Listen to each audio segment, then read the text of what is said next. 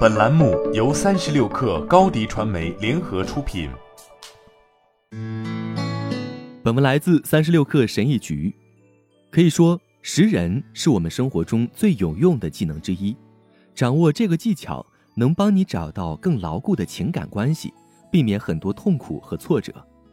识人的方法千千万，但是有七种方法是我认为最有效的。一，这个人是如何履行承诺的？这里说的承诺可不是什么豪言壮志，而是那些最日常、最微小的表达。比如，我五分钟后到，我下午六点给你打电话。如果你发现某人总是说说而已，却不去行动，或者老是说变就变，那这个人可能不那么可靠，因为他对自己说的话都不负责任，更何况别人。当然，还有另一种扎心的可能，他不太重视你。二，这个人怎么对待不如自己的人？歌德有句名言是这么说的：“你能从看一个人如何对待那些他认为一无是处的人，很轻松地判断出这个人的品性。最好的检验方法就是看这个人怎么对待餐馆、超市等的服务人员，看看那些并不能为他提供好处的人，在他眼里是什么样的，是否依然值得尊重。”三，这个人的车看起来怎么样？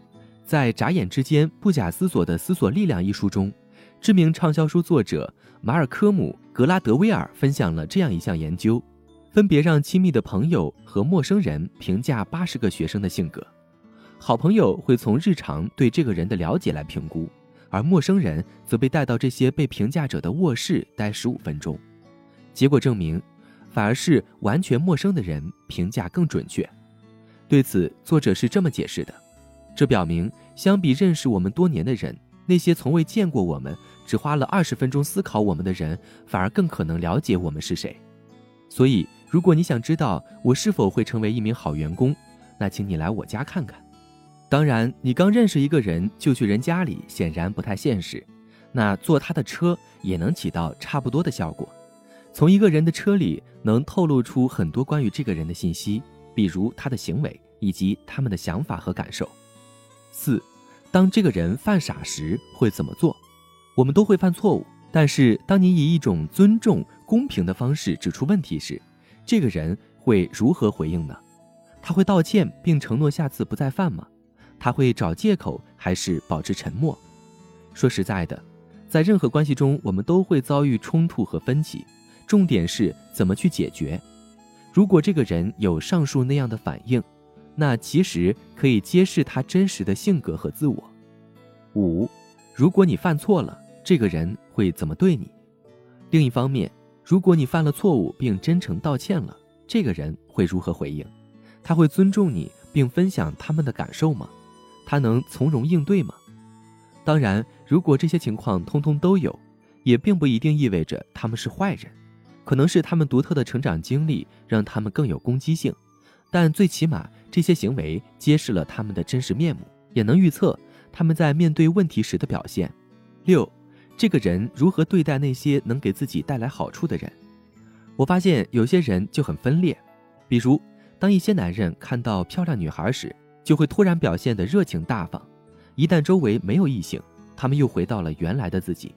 这种人往往有一个很大的问题，他们没有稳定的自我。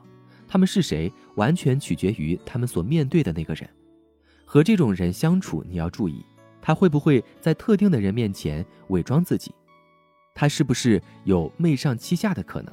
他对朋友会不会势利眼？七，这个人现实里和网络世界里是同一个人吗？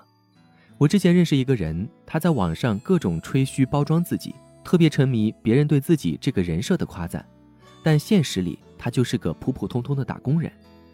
我们后来因为一些矛盾有劲了，回头看，当时他这种表现也可能是一个警告信号，因为这个人就像在社交媒体上一样，过度关注人们对他的看法，他为了那些虚的头衔和夸奖，不惜算计有意。所以，看这个人现实和网上是不是一个人很重要，即使他们的生活很普通，在网上也可能有你意想不到的一面。一旦熟识了这些原则，你会发现自己社交关系的进展也会越来越顺利。好了，本期节目就是这样，下期节目我们不见不散。